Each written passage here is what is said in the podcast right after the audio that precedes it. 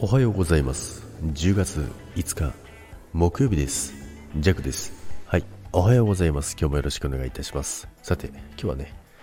経過報告ということなんですけど、まあ、今日もね、えー、相変わらず朝寒い朝を迎えておるんですけども、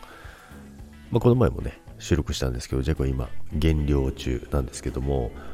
まあ、あっという間にね4キロ落としたんですけどそっからねやっぱねなかなか落ちないですね。やっぱりよく言うじゃないですか。あの、ダイエットだったり、減量だったり、ある程度のとこ行くとね、やっぱりね、壁にぶち当たるということなんですけども、でですね、まあ、4キロから、まあ、ちょっと4キロちょいぐらいまでは減ってきたんですけど、そこからね、止まりましたね。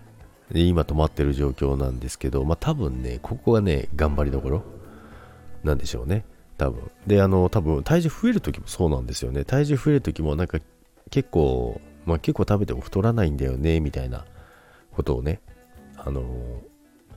言う時ってあるんですよ。で、ジャグもそうだったんですけども、で、まあ、それをね、続けてですね、暴飲暴食してるとですね、ある一定のね、壁を越えるとですね、ドカーンとね、体重がね、増えるんですよ。それのね、多分逆バージョンかななんてね、思ってるんですけど、まあ、そこのね、あのー、壁をね、クリアすればね、またもう一段下がるんかななんてね、思ってるんですけども、まあ、とは言ってもね、あの、食べる量を減らすだけじゃもうそろそろ限界なのかななんてね、思いつつね、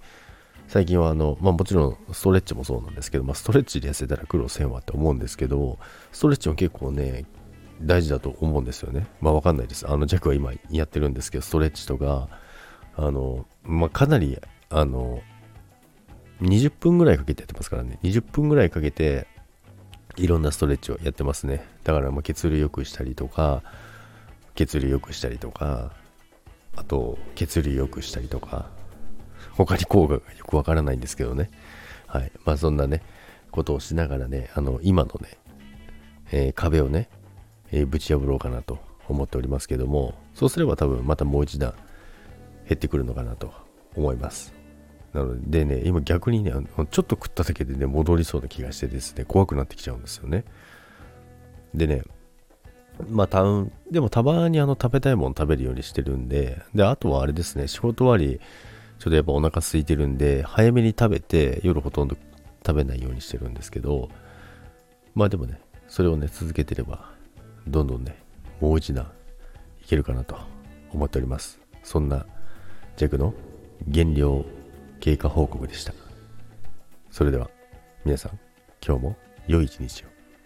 いってらっしゃい。